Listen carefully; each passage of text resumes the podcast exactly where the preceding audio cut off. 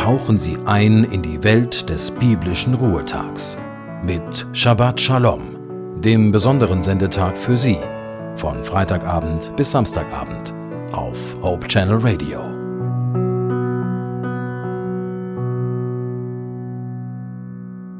Hallo zum Sabbatbeginn. Mein Name ist Christian Vogel. Ich möchte ein paar geistliche Gedanken andenken zum Thema Nächstenliebe. Eure Nächstenliebe ist eure schlechte Liebe zu euch selber. Mit dieser Aussage kritisierte Nietzsche in seinem Werk Also sprach Zarathustra die geheuchelte, vorgespielte Nächstenliebe, die nur dem einen Zweck dienen sollte, wie du mir, so ich dir. Wenn du mir Gutes tust, tue ich dir auch Gutes. Henry Schaper meinte, ein bisschen Güte vom Mensch zu Mensch ist mehr wert als alle Liebe zur Menschheit. Stimmt doch. Was haben die Notleidenden und Hungernden eigentlich davon, wenn ich voll Mitleid und Betroffenheit vor meinem reich gedeckten Tisch sitze? Vielleicht bewegt es mich gelegentlich noch eine Spende zu überweisen oder dem Bettler in der U-Bahn einige Münzen zu spenden. Vielleicht habe ich etwas für die Menschheit getan, aber ist das die wahre Nächstenliebe? Wir kennen die Frage, wer ist mein Nächster? Vielleicht steht mir der unbekannte Notleidende in der dritten Welt oder auf der Straße näher als ein Mitglied meiner christlichen Gemeinde oder auch aus der eigenen Familie.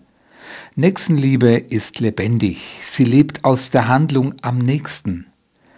Wie der unerschütterliche Glaube an Jesus zur Nächstenliebe führt, das hat mir folgende Begebenheit ganz eindrücklich nahegebracht.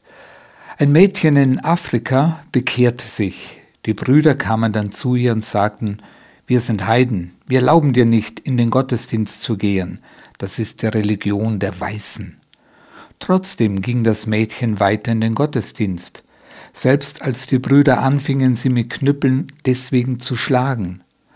Als sich dies einige Male wiederholt hatte, rief sie die Mutter zu sich. Haben dir deine Brüder nicht gesagt, dass wir so etwas nicht dulden? Warum hörst du nicht?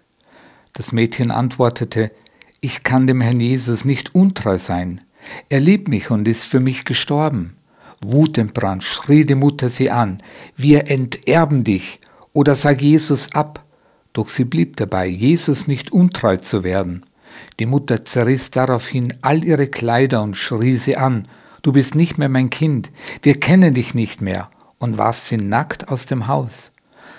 Als das Mädchen auf der Straße stand, drehte sie sich um und sagte zur Mutter, Du kannst mir alles nehmen, aber die Liebe zu dir kannst du mir nicht nehmen.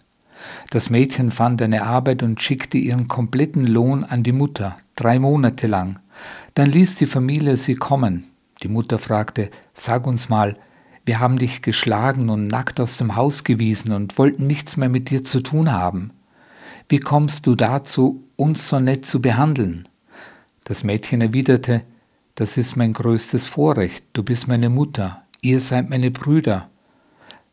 Dazu habe ich Jesus und eine Liebe in meinem Herzen. Ich kann nicht anders, als euch zu lieben. Diese Liebe überwand schließlich die ganze Familie, so dass Mutter und Brüder zum Glauben an Jesus kamen. Die Geschichte klingt vielleicht etwas sentimental, aber da ist so viel drinnen. Erstens ist es eine wahre Geschichte und da kann man nur staunen, wie ein Mensch, wie dieses junge Mädchen so viel Liebe hatte. Das haben wir nicht aus uns. Diese Liebe kann nur Jesus geben. Und ich frage mich, was hätte wohl Nietzsche zu dieser Art von Nächstenliebe gesagt? Von Viktor Frankl stammt der Gedanke, das Ich wird erst am Du zum Ich. Wir brauchen den anderen. Er ist uns Spiegel und Gegenüber, gibt uns Antwort und auch Korrektur, hilft uns weiter und bedarf auch unserer Hilfe. In einer ich-dominierten Welt ist das ein unbequemer Gedanke. Ganz anders empfindet ein gläubiger Mensch in dessen Herz die Liebe Gottes wohnt. Nächstenliebe, nicht Pflicht, sondern Bedürfnis. Und nicht nach dem Prinzip, so wie du mir, so ich dir, sondern weil Gott mich liebt, will und kann ich meinen Nächsten lieben. In der Bibel heißt es auch an einer Stelle im ersten Johannesbrief, so jemand spricht, ich liebe Gott und hasst seinen Bruder, der ist ein Lügner.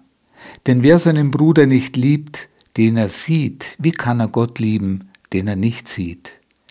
Ich wünsche Ihnen ein Herz voller Liebe von Gott, fähig zur nächsten Liebe.